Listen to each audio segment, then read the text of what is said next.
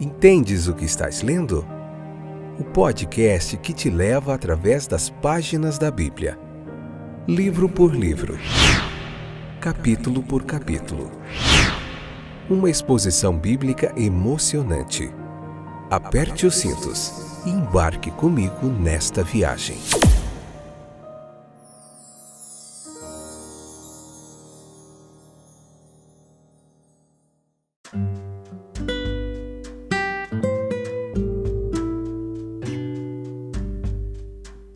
Olá, estou de volta, eu sou o Fábio e esse é mais um episódio do podcast Entendes o que estás lendo.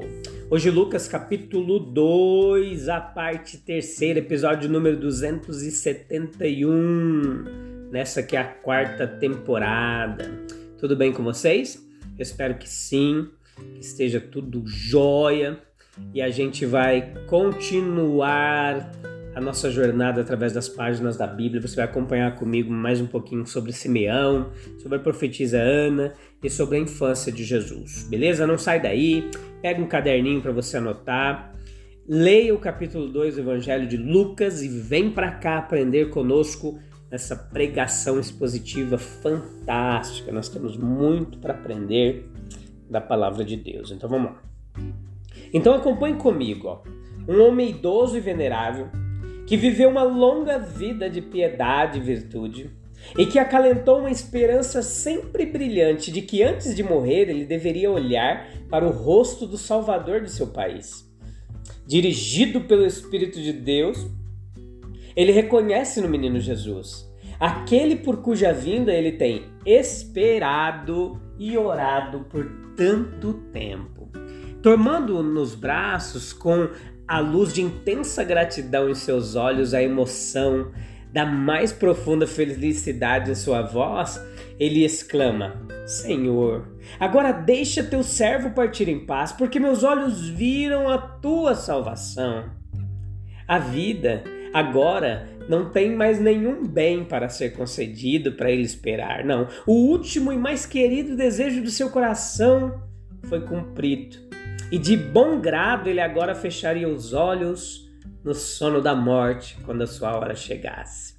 Há uma grande multidão de homens que procuram satisfação nas coisas que são visíveis e temporais, em ter prazer, em ganhar dinheiro, em exercer poder, em ganhar honra, etc. Mas eles não encontram o que procuram.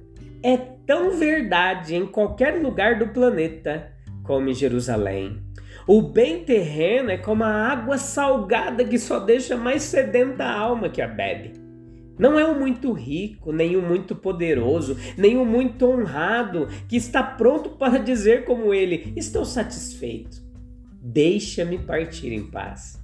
Repetidas vezes, algum pai se esforça e ora, desejando ver a conversão de todos os seus filhos, ou um professor desejando a conversão de sua classe o ministro de Cristo esperando a realização de algum desígnio pastoral, o missionário para ganhar alguma tribo da barbárie da idolatria, o tradutor para traduzir a palavra de Deus na língua nativa de algum povo ou país, algum reformador nacional esperando aprovar a sua medida de emancipação, de temperança, virtude, educação ou a proteção da vida de mulheres e crianças. E esse profundo desejo do coração, ele tem sido um poder constrangedor, anima a mão, energiza a vida, que produz o fruto do zelo sagrado e do trabalho incansável. Deus deu a essas almas o desejo de seu coração de seus corações. E a, é, elas foram para a sepultura cheias de uma paz santa e satisfatória.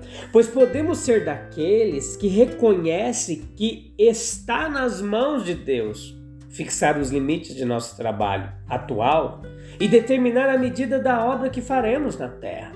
Nós podemos trabalhar diligentemente, devotadamente, como aqueles que têm muito a fazer por Deus e pelo homem, mas reconhecendo claramente que Deus tem para nós uma esfera no mundo espiritual e que Ele pode a qualquer hora nos remover para lá, embora desejássemos terminar o que temos em mão aqui. Se tivermos o Espírito de Cristo, em nosso serviço, se formos aonde cremos que Ele nos envia e trabalharmos da maneira que cremos ser de acordo com a Sua vontade, nós podemos descansar na calma certeza de que a hora de parar o trabalho santo é a hora da designação de Deus e uma paz tão calma como a de Simeão pode encher nossa alma. Ao deixarmos uma obra não inacabada, uma obra não acabada na terra para entrar em uma esfera mais nobre no céu. Nosso próprio Senhor foi algo pelo qual os homens de sua época foram provados. Ele veio para salvar o mundo, como ele disse. No entanto, também era verdade que para julgamento ele veio, como ele também disse em João 9,39. A sua missão não era provar, mas redimir. Mas, no entanto, foi uma consequência incidental necessária de sua vinda que o caráter dos homens que entraram em contato com ele seria severamente testado. Aqueles que hoje buscam fervorosamente a Deus, a sabedoria, a justiça, sentam-se alegremente aos pés do Mestre, do grande Mestre, que para aprender dele. Mas aqueles que vivem para o prazer, para o ganho, para a honra que vem apenas do homem, para este mundo que passa, passam por ele indiferentes ou hostis. Aqueles que estão preparados para vir como criancinhas, para aprender do Pai Celestial, receber Sua palavra, entrar em seu reino. Enquanto aqueles que se consideram capazes de resolver os grandes problemas da vida e do destino sozinhos, Mantém suas mentes fechadas para a verdade. Não foi só o coração de Maria que foi ferido por causa de sua afeição por Jesus Cristo. A lealdade a Ele provou para aquela geração e provou em todas as épocas desde então uma espada que feriu e matou muitas vezes e em muitos lugares. Significou perseguição violenta, açoites, prisão, morte. Em todas as terras e em todas as épocas expôs os homens à hostilidade, ao opróbrio, à perda temporal, à desvantagem social, a uma posição inferior, a uma vida de luta e a um espírito ferido. O nosso Senhor, ele nos convida a considerar este acompanhamento inevitável da integridade espiritual como uma honra e uma bênção ao invés de um estigma uma maldição. Aquela criança foi preparada para a queda de muitos. A verdade que Jesus falou, a grande obra de salvação que ele realizou, provou a muitos, não apenas em Israel, mas em todas as terras onde foi divulgada uma rocha de escândalo. Colocando seus pés nessa rocha segura e forte, os humilhados e até os degradados elevam-se à honra e à estima, os humildes à esperança, os fracos à força, os manchados à beleza, os inúteis levados à utilidade, os filhos da terra às esferas de bem-aventurança e alegria no mundo celestial. Depois, aqui no capítulo 2, ainda do versículo 36 ao 38, nós vemos o testemunho da profetisa Ana. E a partir desse episódio interessante, sem a qual a bela história do menino Salvador no templo dificilmente estaria completa, nós aprendemos que era bom que o idoso Simeão prestasse seu testemunho do nascimento do Salvador. Mas também foi bom que essa profetisa idosa e honrada devesse da mesma forma dar graças. A mulher na pessoa de Ana pode muito bem se alegrar pois no reino de Cristo não há nem homem nem mulher. Toda distinção de sexo é desconhecida. A mulher é tão livre para entrar nesse reino quanto o homem. Ela pode alcançar uma posição tão alta por excelência pessoal nele. Ela também é bem-vinda para prestar serviço santo e testemunho certamente colherá a recompensa da fidelidade no reino dos céus ao qual ela conduz. As mulheres, elas foram as assistentes mais fiéis de nosso Senhor Jesus durante seu ministério, terreno. E Ana, ela teve uma viuvez muito longa, como nos diz esse capítulo, e em sua perda de comunhão humana, ela passa a esperar muito em Deus.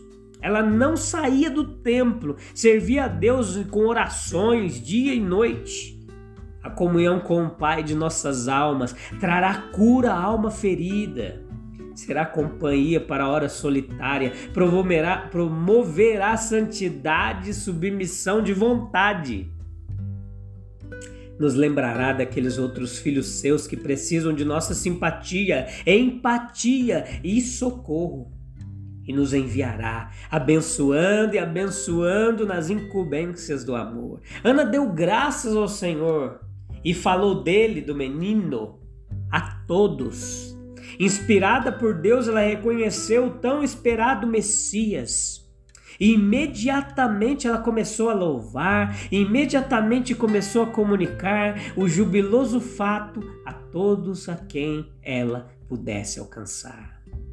Quando Deus nos revela a si mesmo com a sua verdade, nós devemos primeiro ir a Ele com gratidão e louvor, e não devemos perder tempo em transmitir aos outros o que Ele nos confiou.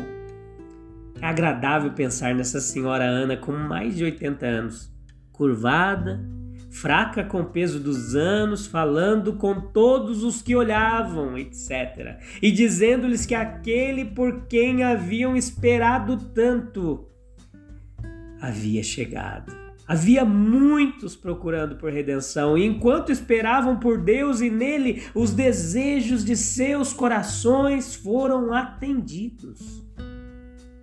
Deus pode atrasar a sua resposta por um tempo, até mesmo por um longo tempo, mas no devido tempo ela virá, no tempo de Deus. A partir de nossa perspectiva pode estar atrasado, mas a obra de Deus chegará na hora certa. Tenha certeza. No capítulo 2, versículo 41 ao 52, nós vemos a visita de Jesus a Jerusalém. E nós passamos agora a circunstância solitária na vida infantil de Jesus que é dada nos evangelhos. Ele vinha crescendo há 12 anos em força, em espírito, e o Senhor o amava. O menino de Nazaré lhe redimiu aos olhos de Deus todo mundo foi o único interesse na perspectiva divina sobre nossa raça. E agora ele é levado por seus pais piedosos para a festa da Páscoa em Jerusalém. É a sua segunda visita ao templo. Dessa vez ele vem, pela primeira vez, como vimos, ele foi apresentado. E os seguintes pontos, meus queridos, anota aí, merecem muita atenção nossa nessa narrativa. E quais são eles? o casal piedoso José e Maria, que ia, como nos é dito, todos os anos a Jerusalém para a festa da Páscoa. E eles deram ao santo menino, confiado ao seu cargo, as vantagens que Nazaré oferecia: a escola em casa, especialmente para não falar dos serviços da sinagoga, para a qual ele era sem dúvida levado regularmente. Isso evidenciava o interesse deles no bem-estar da criança.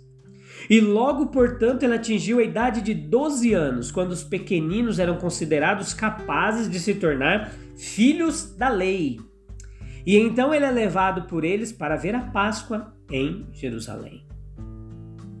A sua vida piedosa e consistente foi uma excelente preparação para as solenidades da grande festa. Jesus ficou cara a cara com as cerimônias depois de experimentar os mais ternos cuidados domiciliares. O cuidado deles foi ótimo, mas não foi absolutamente perfeito, não. Na pressa da preparação para o regresso à casa, os pais partiram com a caravana, com a impressão de que ele devia estar na companhia dos meninos que estavam em número considerável junto à procissão.